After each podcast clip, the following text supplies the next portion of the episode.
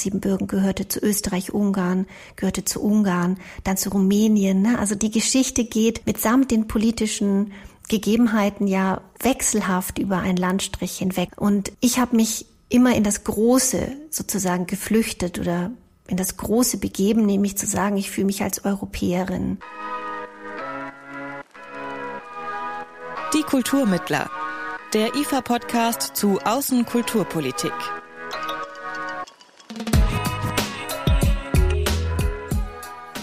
Hallo und willkommen zur neuen Folge von Die Kulturmittler, dem Podcast des IFA zu Außenkulturpolitik. Mein Name ist Amelie Baerbuth.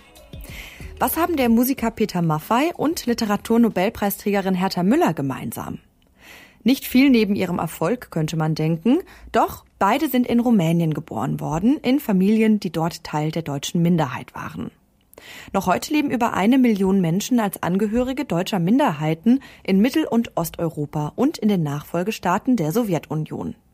Auch die Schriftstellerin Iris Wolf ist als Angehörige der deutschen Minderheit in Rumänien geboren.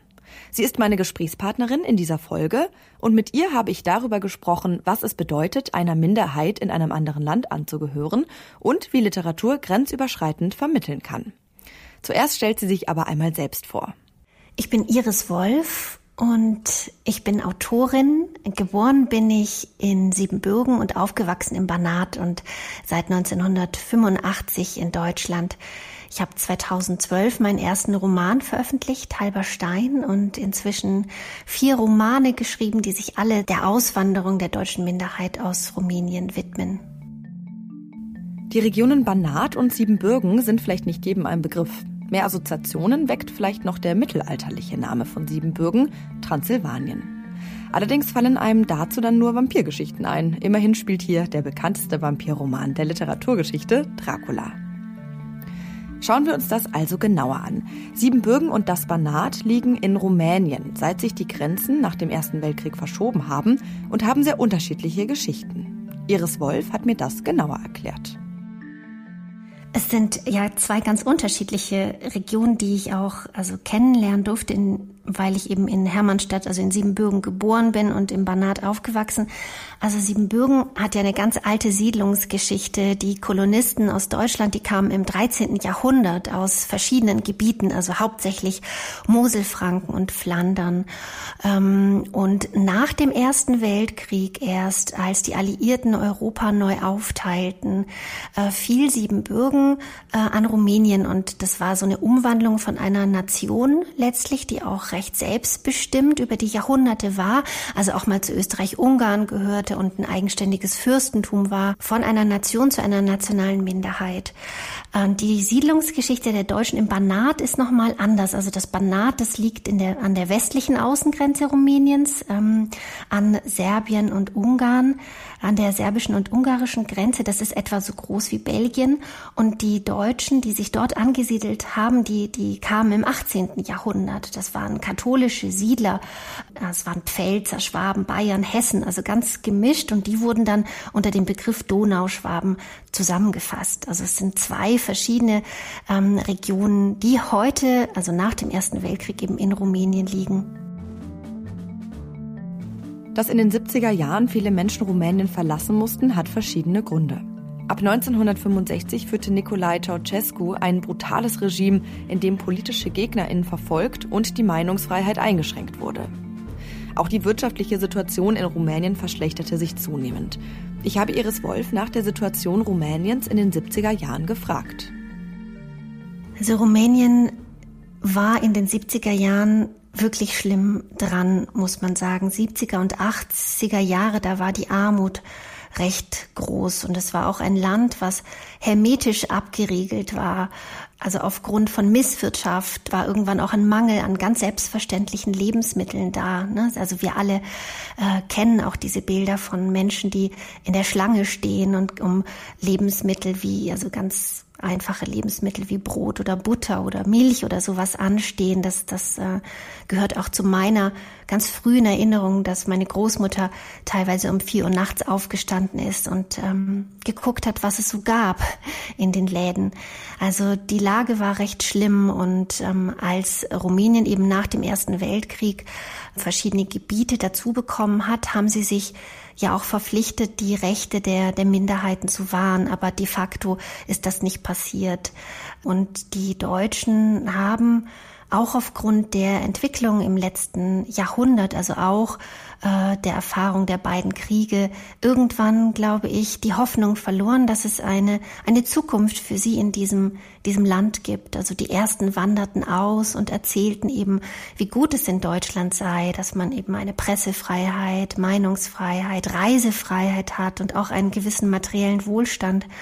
Und nach und nach war das wie eine Welle, die, die alle erfasste. Und nach der Wende dann 1989 ist fast die gesamte deutsche Minderheit ausgewandert. Im Rahmen der auswärtigen Kultur- und Bildungspolitik werden die deutschen Minderheiten bis heute gefördert. Dafür gibt es auch historische Gründe.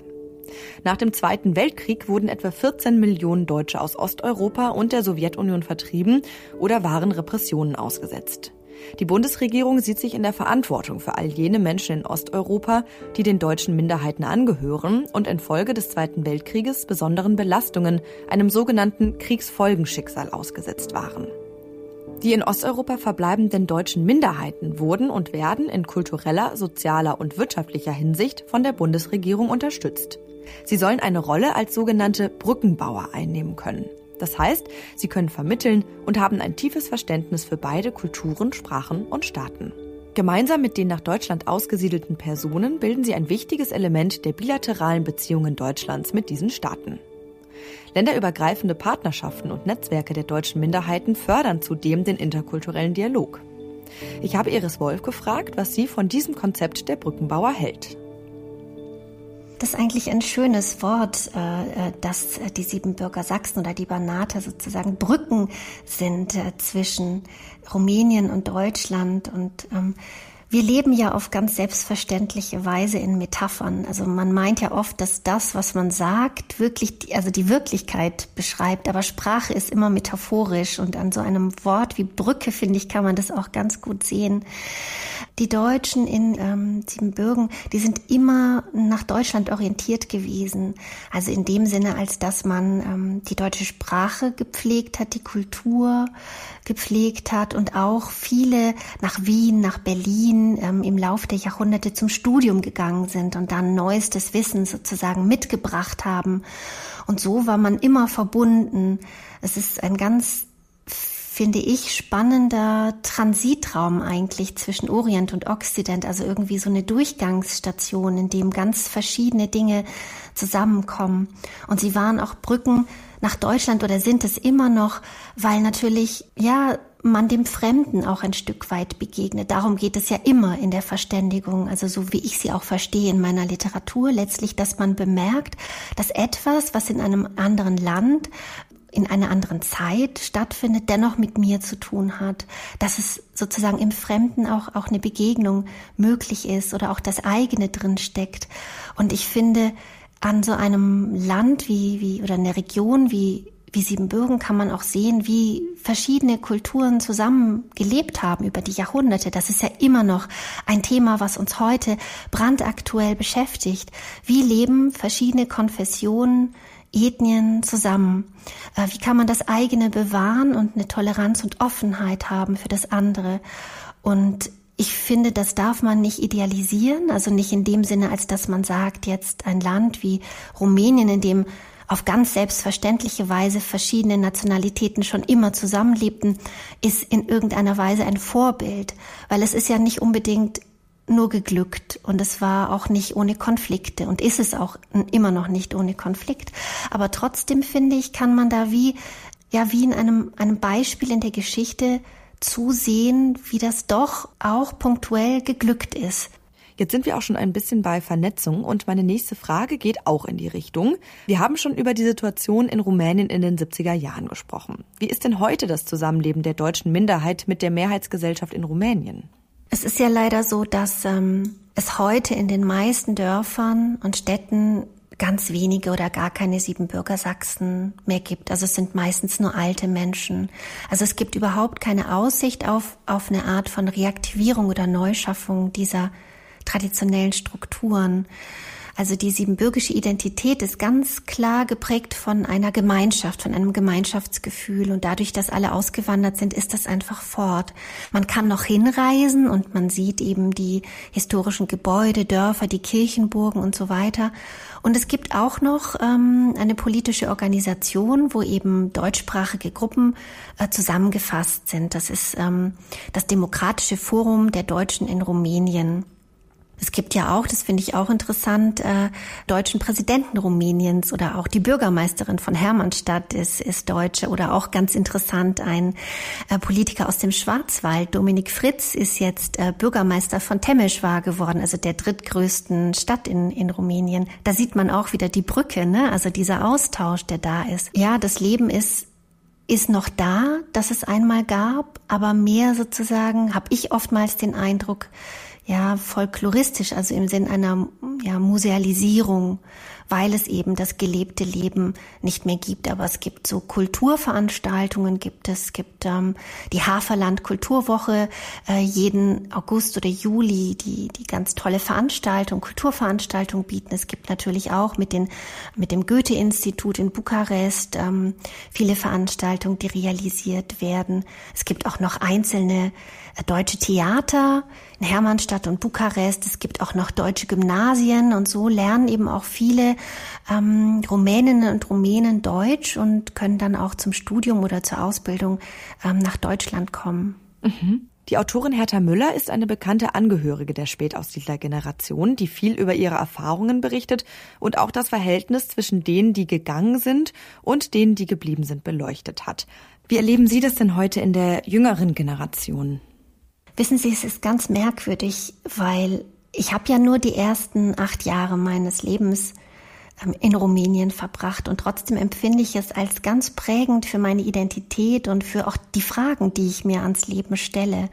Und eigentlich ist es doch verwunderlich, ähm, dass meine Generation, und das ist ja ein Phänomen, das man jetzt nicht nur bei der deutschsprachigen Minderheit beobachten kann, sondern auch in anderen äh, Nationalitäten und Kulturen, dass meine Generation den Blick zurück wendet auf die Generation der Eltern und Großeltern, die ausgewandert sind und eben auf Spurensuche geht.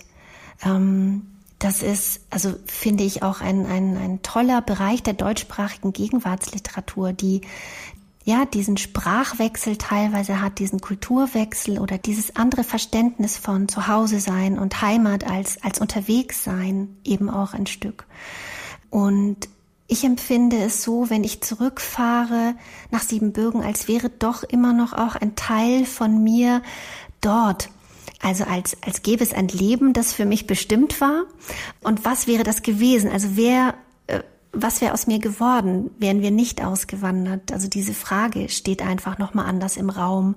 Und ich merke auch, dass die Landschaft einprägt. Also man meint ja immer nur, man ist in Ideen unterwegs, in äh, Freundschaften, Verwandtschaft, die einen prägen. Aber es ist eben auch die Landschaft, es ist das Licht, es sind die Berge oder es ist, wenn man in der Stadt aufgewachsen ist, ein bestimmter Klang in den, in den Straßen, ja, das alles prägt ein und das alles ist auch ein Stück Heimat und das, das spüre ich eben, wenn ich dort bin, dass es etwas ganz Vertrautes ist. Aber ich habe eben auch die Erfahrung gemacht, dass es oftmals, und das ist keinesfalls ein Vorwurf, viel zu wenig Wissen gibt äh, zu den ähm, Deutschen in Osteuropa. Das äh, kann man nicht voraussetzen, ne, dass jeder sich auskennt in diesen verstreuten Minderheiten, die es gab oder noch gibt und ihre Geschichte. Aber ich finde es eben auch schön, dass ich durch meine Bücher ähm, auch einen Teil dazu beitragen kann, diese Landschaft und äh, ja ein bisschen vertrauter zu machen. Auch Iris Wolfs neuester Roman, Die Unschärfe der Welt, nimmt die LeserInnen mit in diese Landschaft. Der Roman erzählt eine Familiengeschichte im Banat und stand auf der Longlist für den Deutschen Buchpreis. Als sie 2019 mit dem Marie-Louise Fleißer-Preis ausgezeichnet worden ist, hieß es in der Jurybegründung, Wolfs Romane sind eng mit Siebenbürgen verbunden und skizzieren gleichzeitig ein großes europäisches Panorama. Welche Rolle Europa für sie beim Schreiben spielt, das habe ich Iris Wolf gefragt. Ich kann mich noch erinnern, als Jugendliche war ich mal in einer, in einer Talkshow und ähm, da wurde ich dann gefragt, was, also als was ich mich denn fühle. Und das werde ich auch heute immer noch gefragt, wenn ich auf Lesungen oder wenn ich bei Diskussionsrunden eingeladen bin, dann werde ich gefragt, sind Sie jetzt eigentlich eine siebenbürgische, eine deutsche, eine rumänische Autorin? Und dann sage ich, ich bin immer alles und ich habe mich auch schon immer als Europäerin gefühlt. Also diese ganzen Zuschreibungen, die fand ich willkürlich. Was, was soll man da als Referenz nehmen. Ne? Also wie gesagt, Siebenbürgen gehörte zu Österreich, Ungarn, gehörte zu Ungarn, dann zu Rumänien. Ne? Also die, die Geschichte geht mitsamt den politischen Gegebenheiten ja wechselhaft über einen Landstrich hinweg. Und das kann man gerade in Osteuropa sehr gut zeigen. Und ich habe mich immer in das Große sozusagen geflüchtet oder in das Große begeben, nämlich zu sagen, ich fühle mich als Europäerin. Auch in dem Sinne, als dass ich gemerkt habe, die Deutschen in, in Siebenbürgen, natürlich haben sie viel an ihrer Nationalität und Identität, an ihrer Sprache festgehalten, aber sie sind auch in Anführungsstrichen balkanisiert worden. Also in äh, so vielen Jahrhunderte hat sich doch etwas verändert im Hinblick auf bestimmte Verhaltensformen, aber auch auf die Sprache, auf Erzähltraditionen. Ja, das ist ja auch das Schöne, wenn verschiedene Kulturen zusammenleben, dass Dinge wandern. Und ähm, ja, es gibt einen schönen Satz von, von Matthias Buth. Ähm, Romania ist ein Wort aus dem inneren Klang von Europa. Und das fand ich so schön, weil wenn man überlegt, wo würde man sozusagen das Innerste Europas einfach auf der Landkarte verorten. Und da merke ich einfach durch meine eigene Geschichte oder durch den Fokus meiner Beschäftigung, würde ich das Herz Europas viel weiter östlich ansetzen, ja, als man gemeinhin einfach, ne, die, die Mitte bestimmt. Und für mich ist Rumänien eben ein Gemisch aus Sprachen und Kulturen, ein Klangraum, ähm, den ich immer wieder gerne betrete und der für mich auch den, den Reichtum meiner Literatur ausmacht. Was würden Sie sagen, welche Rolle spielt Literatur als Form der Kulturvermittlung und Vernetzung auch aktuell in der auswärtigen Kultur- und Bildungspolitik? Also Literatur hat ja auf der einen Seite immer ein bisschen schwerer als die performativen Künste ähm, also wie Theater oder Musik, ja, das von der Aufführung lebt und wo sich etwas im Raum verwandelt. Wenn wir zu einem Konzert gehen oder ein, ein Theaterstück besuchen, dann merkt man, durch die Aufführung verändert sich etwas im Raum. Es ist ein gemeinsames Erleben von Kunst. Und die Literatur hat es dahingehend schwer, als das nicht ja notwendigerweise alle, die schreiben, unheimlich gern auch lesen. Ja, also für das Schreiben braucht sie auch Qualitäten, die nicht unbedingt äh, bühnentauglich sind. Ja, das ist ja oft eine eine sehr zurückgezogene Arbeit. Und Literatur braucht ja auch nicht die Aufführung. Ich finde immer, man braucht einen, einen Lesesessel oder irgendwo, wo man gerne sitzt und ein gutes Buch und dann geschieht Literatur im Kopf, ja, bei jedem Einzelnen. Aber trotzdem finde ich Lesungen wichtig. Also es gibt auch ein Mehrgewinn, wenn man Lesungen veranstaltet. Einfach, wenn man mit dem Publikum ins Gespräch kommt. Also ich genieße auch diesen Teil meines Berufs, dass ich unterwegs sein kann mit einem Buch dass ich mit Menschen ins Gespräch komme, dass sie mir Fragen stellen, dass sie mir von ihrer Lektüre erzählen.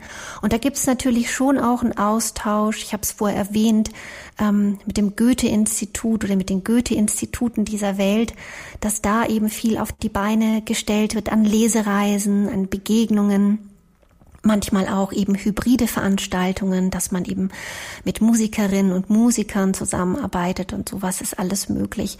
Aber eigentlich letztlich braucht die Literatur die Aufführung nicht und hat es vielleicht deswegen ein wenig schwer.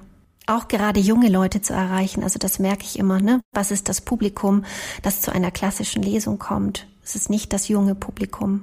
Sie haben jetzt gerade gesagt, es ist schwer, jüngere Leute zu erreichen, zumindest durch Literatur. Und ähm, Sie haben auch darüber gesprochen, dass Ihnen manchmal so ein bisschen Wissen fehlt über Minderheiten aus Osteuropa. Was würden Sie sagen, was muss da vielleicht noch gemacht werden und inwiefern vielleicht muss auch die auswärtige Kultur- und Bildungspolitik da mehr Verantwortung übernehmen? Ich glaube, das fängt ganz klar auch bei den Schulen an, also in dem Sinn, als dass ähm, ja man Begegnungen ermöglicht mit Menschen, die aus anderen Ländern kommen, also so simpel und klar, ähm, wirklich in das Gespräch gehen, in die Begegnung gehen. Ich habe manchmal Lesungen an Schulen und für mich ist das sind das meistens tolle Erfahrungen, weil die Schülerinnen und Schüler kommen mit einem bestimmten Bild und denken, was hat jetzt dieser Roman mit mir zu tun oder was hat denn jetzt Rumänien mit mir zu tun und ähm, merken dann doch, dass, dass das Fragen sind, die auch irgendwie an ihr Leben rühren. Also ich glaube, die Begegnung ist da ganz wichtig. Also die Wissensvermittlung durch Begegnung und nicht nur durch, ähm, durch Geschichtsbücher, weil ich glaube, in der Literatur passiert etwas ganz Wesentliches. Wir sehen die Welt durch die Augen eines anderen Menschen. Verstehen Sie, was ich meine? Also wenn man liest, kann man sich ähm, gefühlsmäßig mit etwas verbinden ähm, es ist ein Ganzheit, eine ganzheitlichere Begegnung, während wenn man einfach einen Artikel li liest, dann ist der Verstand gefragt, das einzuordnen, dann ist es Wissensakkumulation. Aber äh, in die Resonanz zu gehen äh, mit, mit Minderheiten, mit Menschen aus anderen Regionen, aber auch mit der wechselvollen Geschichte Europas des letzten Jahrhunderts. Also man darf nicht vergessen, das 20. Jahrhundert ist ein Jahrhundert der Vertreibung und der Zwangsmigration. Ich glaube, insgesamt zwölf Millionen Deutsche aus dem östlichen Europa wurden vertrieben. Ne? Und das sind ja ähm, ganz abgesehen jetzt von der Gruppe, der ich angehöre, noch ganz andere Schlesier, Sudetendeutsche, Deutsche aus Böhmen, Ungarn, Serbien, Kroatien, Polen, Ungarn, ne? also ganz, ganz viele. Und dass man da einfach ganz früh auch ansetzt ähm, und sich Formate überlegt der Begegnung, das ähm, könnte ich mir vorstellen. Das IFA unterstützt mit seinen Förderprogrammen weltweit zivilgesellschaftliche Akteure. Mit einem dieser Programme unterstützt das IFA ganz spezifisch Kultur-, Bildungs-, Jugend- und Medienprojekte der Organisation der deutschen Minderheiten im östlichen Europa und in den Staaten der Gemeinschaft unabhängiger Staaten, kurz GUS. Dadurch werden auch Netzwerke zwischen Deutschland und den Minderheiten in anderen Ländern gestärkt. Auch Iris Wolf ist Mitglied eines wichtigen Netzwerks, dem Exil Pen. Das Zentrum ist sozusagen ein Ableger des bekannten Autorenverbands Penn International. Im Exil Penn vernetzen sich vor allem Autorinnen und Autoren, die aus politischen Gründen ihr Heimatland verlassen mussten und nun im deutschsprachigen Raum leben. Iris Wolf hat mir beschrieben, was sie mit der Organisation verbindet. Im Grunde genommen etwas ganz Einfaches, nämlich die Begegnung mit diesem, ja, wie soll ich sagen, wenn, wenn die Treffen da sind, dann tritt man ein in diesen Klangraum aus verschiedenen Sprachen, aus verschiedenen Mundarten.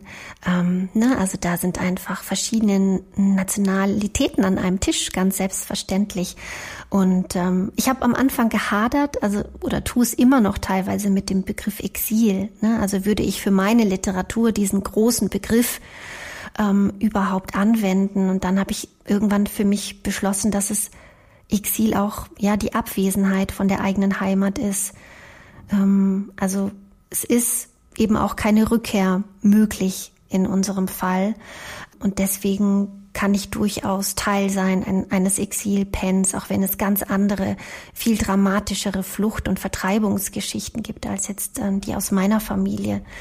Ähm, und ich finde es auch toll, was der Exilpen macht. Also ähm, offene Briefe schreiben an Politiker und ähm, Petitionen, aber auch einfach ein Forum sein für Texte der Mitglieder und auch Publikationsmöglichkeiten bieten. Also das ist eine wichtige Arbeit.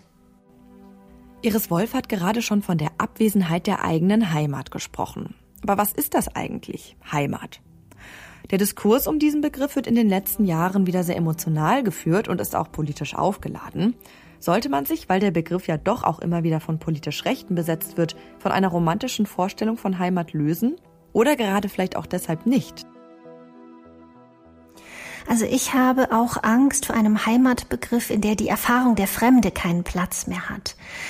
Ich wende mich in meinen Büchern immer meiner ersten Heimat zu und ähm, verwende das Wort auch recht unverdrossen, mit einer gewissen, wie soll ich sagen, mit einem gewissen Selbstbewusstsein, einfach weil ich es reflektiere und weil ich kein nostalgisches Verhältnis zum Begriff oder zu dem Konzept Heimat habe. Und trotzdem ist es für meine Figuren alle ein Fixpunkt, weil sie allesamt unterwegs sind und gezwungen sind, ihre erste Heimat zu verlassen.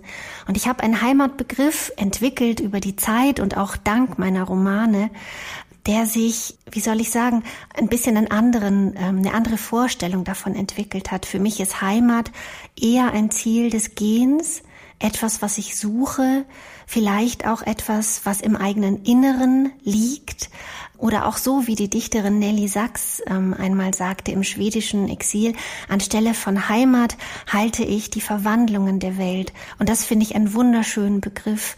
Die Verwandlungen der Welt halten, also in den Händen halten, in Erinnerung bewahren. Und das ist so ein bisschen meine Vorstellung von Heimat oder auch der Grund, warum ich das Wort immer noch verwende.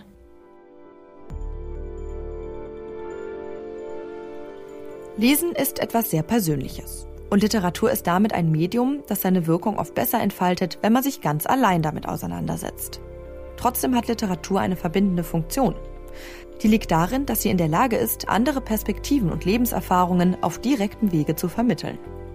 Wenn es darum geht, von Lebenswelten zu erzählen, die nur wenigen Menschen ein Begriff sind und die immer weiter zersplittern, nimmt Literatur diese wichtige Funktion ein gerade auch an Stellen, an denen politische Vermittlungsarbeit vielleicht nicht umfassend genug ist. Dann kann auch ein Roman Brückenbauer sein. In der nächsten Folge hört ihr wieder meinen Kollegen Dan Wesker. Da sind die Kulturmittler nämlich wieder auf Englisch. Mein Name ist Amelie Berbut. Danke fürs Zuhören. Macht's gut. Die Kulturmittler. Der IFA-Podcast zu Außenkulturpolitik.